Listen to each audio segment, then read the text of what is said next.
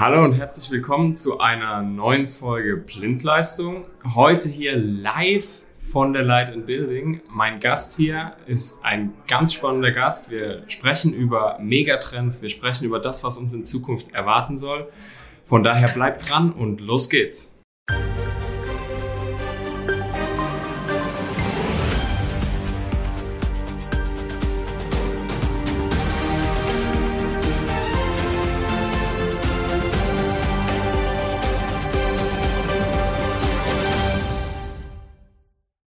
So, bei mir heute ist der Nils zu Gast. Hi Nils, schön, dass du da bist. Hi, guten Morgen, Steven. Stell dich doch mal bitte vor.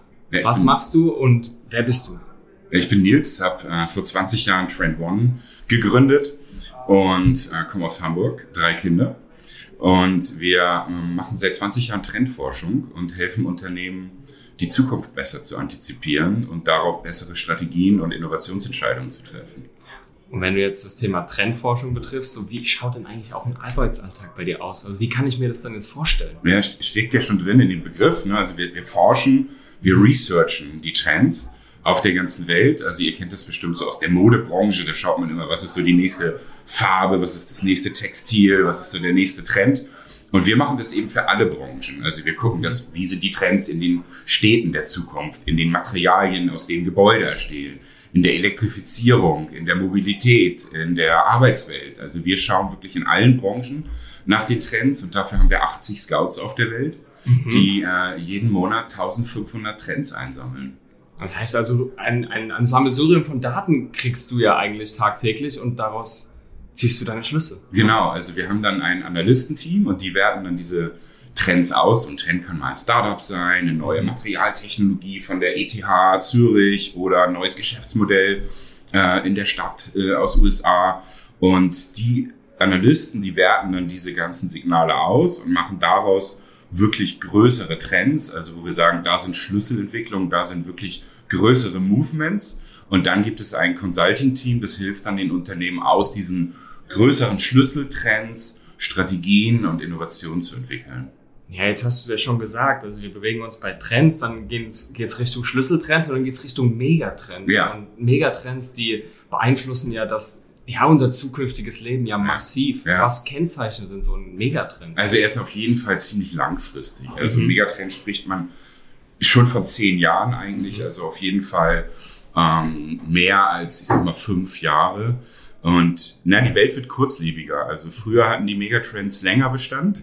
Und die sind jetzt schon ein bisschen äh, fluktuierender und schnelllebiger geworden, weil sich halt alles immer schneller bewegt auf allen Ebenen. Also wir haben ja früher viele technologische Entwicklungen gesehen, aber mittlerweile sehen wir eben auch sehr viel politische, äh, geopolitische Verschiebungen. Das hat auch Auswirkungen natürlich auf die Zukunft sehr stark.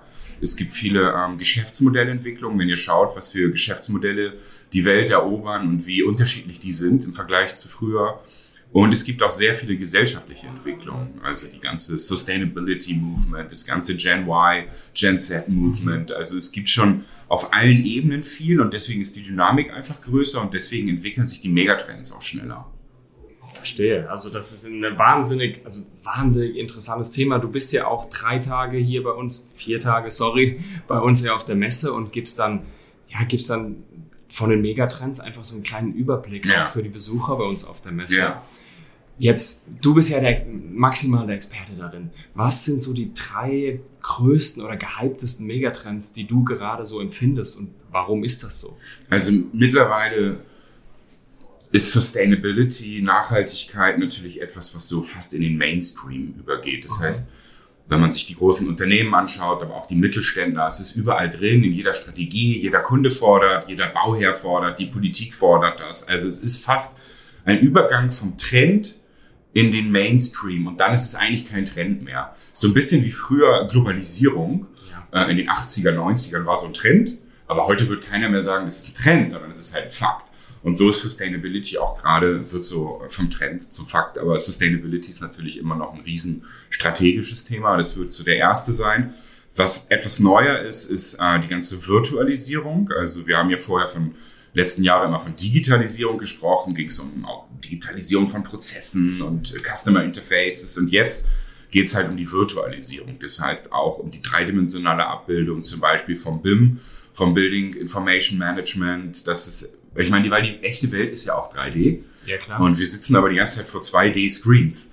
Und das ändert sich gerade. Also die, äh, das Internet explodiert eigentlich aus dem Computer in die reale Welt und wird zum Outernet. Und das eben durch Virtual Reality, durch Augmented Reality, aber auch durch die ganze Crypto- und Token-Economy, wo man digitale Items wirklich als Produkte äh, mit, mit Verträgen haben kann. Und der dritte? Ja, der, der dritte ähm, würde ich auf jeden Fall sagen, Artificial Intelligence mhm. ähm, ist auch etwas die Fortsetzung von Digitalisierung. Also stell dir vor, du digitalisierst einen Prozess, wo du mit dem Kunden sprichst und im nächsten Schritt automatisierst ihn dann. Also so ein Callcenter-Prozess, den kannst du ja erstmal digitalisieren und dann kannst du ihn komplett automatisieren, dass der Kunde eben mit einer AI spricht. Nicht so holprig, wie das heute ist. Bitte warten Sie und ich habe Sie nicht verstanden, sondern in Zukunft spricht die AI mit dem Menschen so, als ob ein anderer Mensch an der Leitung sitzt. Also nicht so wie so ein, sag ich mal, ein Chatbot, der genau. dann auf der, nach der dritten Frage keine Ahnung mehr hat, weil ja. er halt eben nicht weiterdenkt, ja. sondern einfach nur drei vorgefertigte Antworten hat. Und das wird kommen. Ich meine, wenn man schaut, wie gut sich die Spracherkennung bei Siri und Google und sowas entwickelt und auch die Echtzeitübersetzung und so, kannst du in Zukunft mit jeder AI in Echtzeit, in jeder Sprache im Dialog sprechen, so wie wir das jetzt auch machen. Also du kannst dir sogar ins Wort fallen und sie gibt nicht nur Antworten, sondern sie stellt auch Gegenfragen. Ja, gerade wenn ich auch mal zurückdenke, vor fünf Jahren Google Translator, wie schlecht war der damals ja. noch? Und heute ist das, also ich kann ganze äh, Prosatexte gefühlt in Google Translator eingeben und er gibt mir super Übersetzungen. Exakt, auf. ja. Und genau das wird ja in den nächsten Jahren noch besser. Ja, das waren jetzt nur fünf Jahre, ist ja eine kurze Zeit genau. und ist ja eine exponentielle Eben. Entwicklung. Es geht halt immer mehr Investment rein in Artificial Intelligence, riesen Milliardeninvestment, immer mehr Hardware-Serverfarmen und die Algorithmen werden immer besser. Wir haben jetzt gesehen, dass künstliche Intelligenz kann ja journalistische Texte schreiben. Also wir können in Zukunft dann schön so einen Podcast automatisiert generieren.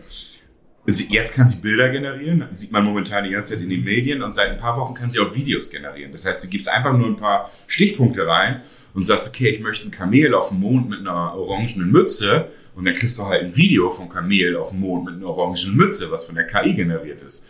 Und das sind so sprunghafte Entwicklungen, die wir momentan sehen, die also schon gigantisch werden für viele Industrien. Das ist ja auch wahnsinnig spannend und das wird uns ja auch die nächsten Jahre mehr als nur begleiten. Ja. Nun kommen wir mal zurück auf den Elektroinstallateur, den wir ja hier mit dem Podcast auch ja, thematisieren wollen und eigentlich eine, ich sag eine brennende Frage, die den Elektroinstallateur gerade, gerade trifft, ist der, das Thema Ressourcenmangel. Ja. Also da, wir reden natürlich über Energiekosten, wir reden aber auch über viele Produktionsstätten, die wir einfach derzeit ja nicht auslasten können, weil einfach Vormaterialien wirklich rar sind und, mhm. uns, und uns fehlen. Ähm, wie siehst du denn den Ressourcenmangel gerade im, im Hinblick auf das verarbeitende Gewerbe? Mhm. Wie kann das verarbeitende Gewerbe damit umgehen in Zukunft? Ja, ja, wir müssen natürlich versuchen, immer uns da resilienter, sagt man ja so schön, mhm. aufzustellen. Also gut zu schauen, dass wir ähm, genug eigentlich Partner haben, die in der Supply Chain uns Sicherheit geben, diese Partnerschaften auch gut stärken, natürlich schön vorausschauend äh, planen. Und es betrifft ja nicht nur Materialien, sondern auch Arbeitskräfte. Und da geht's halt genauso. Also die Flexibilität am Arbeitsmarkt in der Generation Z, also alle, die jetzt irgendwie so zwischen 20 und 30 sind, die hat ja auch extrem zugenommen. Also früher war es halt so, du hast ja 50 Jahre beim Unternehmen gearbeitet und jetzt kann man froh sein, wenn es irgendwie noch zwei oder drei sind, ne? weil die Mitarbeiter gar nicht verstehen, warum soll man denn so lange beim Unternehmen bleiben und äh, kann man sich vielleicht woanders schneller und besser weiterentwickeln. Also es geht eben nicht nur um Materialressourcen, sondern natürlich auch um menschliche äh, Kollegen, die man braucht und Ressourcen, die man braucht, um ähm, ja die Dinge zu schaffen, die man schaffen will. Ne? Ja, wenn ich mir gerade oder wenn ich an in meiner Familie denke, mein, mein Opa hat 50 Jahre in dem Betrieb auch gearbeitet, in dem er gelernt hat. Mhm. Mein Vater ist jetzt auch seit seinem Studium in derselben Firma. Von daher, das, das war früher gang und gäbe. Das wird sich, also wenn ich meinen Freundeskreis ansehe, ich glaube, da ist keiner mehr bei der Firma, bei der er damals angefangen hat. Mhm. Also das ist schon krass. Und ja. wenn wir über, ähm, ja, wenn wir auch über Ressourcen reden, dann reden wir über Human Resources, ganz klar. Und da haben wir auch das Thema Arbeitskräftemangel. Mhm vor allem auch eben, also ich höre immer nur, Leute wollen studieren, ich will das studieren, ich will dies studieren, da noch ein BWL-Studium. Viel weniger Leute wollen auch das Handwerk lernen. Mhm. Wie können wir da vielleicht ein bisschen gegensteuern oder was können wir da machen, dass das Thema Handwerk in Zukunft weiterhin attraktiv bleibt. Und man spricht ja so viel von diesem Purpose. Mhm. Also es geht eben darum, dieser Sache einen Sinn zu geben und auch dem Handeln im Unternehmen einen Sinn zu geben. Und das ist halt ein komplettes Umdenken, weil früher war die Optimierung des Unternehmens halt Profit. Das heißt, jeder Geschäftsführer hat geschaut, äh, super, wenn das Unternehmen am Ende des Jahres profitabel war, dann war es ein gutes Jahr. Und heute ist es eigentlich eher so, wenn wir am Ende des Jahres was Sinnvolles geschaffen haben, das auch aus der Sicht der Mitarbeiter, aus der Sicht der Kunden und natürlich auch der Shareholder und Stakeholder sinnvoll ist, dann war es ein gutes Jahr. Das heißt, man muss den Mitarbeitern natürlich schon auch so einen tieferen Sinn geben und viele, deswegen, also viele von meinen Freunden, die im Handwerk sind, die sind total in der Nachhaltigkeit. Also die machen Holzbau und interessieren sich super für alte Materialien, die jetzt wiederkommen. Und also Nachhaltigkeit zahlt auf jeden Fall auf diesen Purpose ein, aber auch Automatisierung und Digitalisierung. Also ich habe einen Kollegen, der macht intelligente Arbeitsplatzmöbel mit integrierten Touchscreens, mit Hologrammen, Projektoren, Gestensteuerung in der Luft für Universitäten, die dann irgendwelche Forschungstische haben mit Hologrammen und so. Und das ist natürlich dann auch etwas, wo er sagt, geil, das macht mir Spaß. Das ist quasi eine intrinsische Selbstverwirklichung. Und ich glaube, darum geht's, dass man die Mitarbeiter im Unternehmen auch begleitet bei dieser intrinsischen Selbstverwirklichung hin zu einem tieferen Sinn, der über den Profit hinausgeht. Ja, und da hast du ja auch super die Brücke gerade geschlagen von diesen drei Megatrends, die wir ja vorhin hatten, mm. mit Sustainability, mm. mit Virtuality ja. und mit der Artificial Intelligence. Ja. Und ähm, das, das kann nur, also das kann nur die Marschroute sein in Zukunft. Das sehe ich genauso. Und ich muss auch ehrlich sagen, ähm, vielleicht nochmal als, als abschließende Frage auch nochmal für dich, dass wir das nochmal auf den Punkt bringen. Wie sieht denn für dich äh, tatsächlich die Arbeitswelt im Handwerk in Zukunft aus? Also das wird ja weniger, ich hämmer oder nagel mal irgendwas zusammen, sondern wie du schon gesagt hast, mit den äh, Monitoren, die irgendwo drin verbaut sind. Wie schaut denn die Arbeitswelt in Zukunft aus? Also Zukunft ist immer die Frage, welche Zukunft meinen wir jetzt? Also sprechen wir über 2025, das wäre so in drei Jahren, oder sprechen wir über 2030 oder sprechen wir über 2050? Das wäre dann eher so ein bisschen Science Fiction Telling. Ne? Und 2050 ist Robotik, AI, Computing natürlich so weit, dass es auch komplexeste Aufgaben, multifunktionale Aufgaben, die heute nur der Mensch leisten kann, ähm, auch übernehmen kann. Also der Mensch ist ja prädestiniert dafür, komplexeste Aufgaben. Das heißt, du kannst jetzt einen Podcast mit mir machen, wir sitzen hier, dann gehen wir um die Ecke, zimmern den ABB Messestand und dann gehen wir auf die Bühne und erzählen den Leuten so ein bisschen was über die Zukunft der Arbeitswelt. Also wir sind ja als Menschen maximal flexibel einsetzbar. Also eigentlich dein Arbeitstag heute. Ja, ja, genau. Ja, stimmt, eben habe ich den Roboter repariert, jetzt sitzen wir hier. Also wir sind maximal flexibel einsetzbar. Wenn du heute so eine KI oder einen Roboter anschaust, also nimmst du zu Hause Rasenmäherroboter, der kann halt Rasen mähen, aber pack den mal in die Küche und sag, räum meine Spülmaschine aus, so wird halt nichts. Also der kann dann noch nicht mal Staub saugen, wenn er ein Rasenmäherroboter ist, obwohl das eigentlich ähnlich vom Aufbau ist. Und das wird sich jetzt halt ändern. Also die Robotik und die Artificial Intelligence, die wird immer mehr von dieser, ich kann nur eine Tätigkeit, hinzu, ich kann verschiedene flexible Tätigkeiten wie der Mensch. Also das nennt sich Multifunktionsrobotik zum Beispiel. Dann hast du plötzlich einen, einen Haushaltsroboter, den kannst du einsetzen für verschiedene Aufgaben. Also der hilft dir dann zum Beispiel, wenn du im Urlaub bist, passt er auf dein Haus auf und guckt, die fährt die ganze Zeit umher, dass da nichts passiert, ja. Der kann aber auch aufräumen, der kann saugen und wenn er eine Kindersocke hat, dann saugt er die nicht weg, sondern dann nimmt er die und packt die halt irgendwo dahin, wo sie hingehört. Und diese Multifunktionalität, die heute nur der Mensch hat, die wird auf jeden Fall ab 2030 äh, auf, auf einer ähnlichen Ebene sein. Also Zukunftsforscher verschätzen sich äh, immer häufig in der Zeit, deswegen sage ich mal, zwischen 2030 und 2040 wird die Robotik ein Level erreichen, das Multifunctional Robotik äh, möglich macht. Und das ist dann auch im Handwerk natürlich ein gigantischer, weil Handwerk ist so ein ultra komplexes Thema. Mhm. Also ich habe letztens mit meinem Kumpel so ein historisches, denkmalgeschütztes Haus äh, saniert und also was wir da irgendwie alles improvisieren mussten, da ist halt nichts vorher planbar. Und bis das dann mal ein Roboter versteht, das wird halt schon noch bis 2050 dauern wahrscheinlich. Ne? Aber wie du sagst, der auch selber, die Entwicklung ist äh, rasant, exponentiell.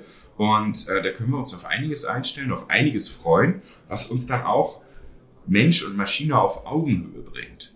Weil bisher ist ja immer so, du kleiner Roboter da unten, ich bin der Mensch, ich bin viel besser. Und irgendwann ist es vielleicht so, dann ist da oben die künstliche Intelligenz Und die ist viel schlauer als wir. Und die schaut runter auf Und uns. die dann. schaut runter Genau. auf uns, wie wir heute irgendwie auf so ein Tier runterschauen. Ne? Also du Katze, äh, natürlich bin ich schlauer als eine Katze. Und irgendwann ist die AI und guckt auf mich, als wäre ich eine Katze. Und äh, vom- vom Intelligenzunterschied. Und das ist natürlich äh, etwas, was wir nicht wollen. Das heißt, das müssen wir auch lernen in der Arbeitswelt, dass wir auf Augenhöhe mit der Robotik und künstlichen Intelligenz zusammenarbeiten. Und wir müssen die so entwickeln, dass sie auf Augenhöhe mit uns zusammenarbeitet. Und das ist halt eine Form von Antirassismus. Also wir und Antidiskriminierung. Also wir, wir dürfen niemanden menschlichen diskriminieren äh, und sagen, du hast jetzt irgendwie die falsche Hautfarbe oder das falsche Geschlecht für diesen Beruf. Und wir dürfen auch keine Robotik diskriminieren, weil wir wollen auch nicht, dass sie uns irgendwann diskriminiert. Und zu diesem Punkt wird es irgendwann kommen. Deswegen sagen wir, ähm, Roboter und KI und Mensch sollen sich jetzt schon auf Augenhöhe begegnen und sollen auch so entwickelt werden. Wow. Also die letzte Viertelstunde, ich weiß nicht, wie es euch geht, aber es sind so viele neue Informationen, die du mir schon gesagt hast. Ich bin super gespannt auf die Reaktion auf diesen Podcast. Vielen, vielen Dank, Nils, für deine Zeit und deine Informationen. Dankeschön, dass du heute da warst und wir werden uns ja auch die Tage hier noch auf der Light in Building sehen. An euch Zuhörer, danke, dass ihr zugehört habt und bis zum nächsten Mal, wenn es wieder heißt Blindleistung, der Elektriker-Podcast.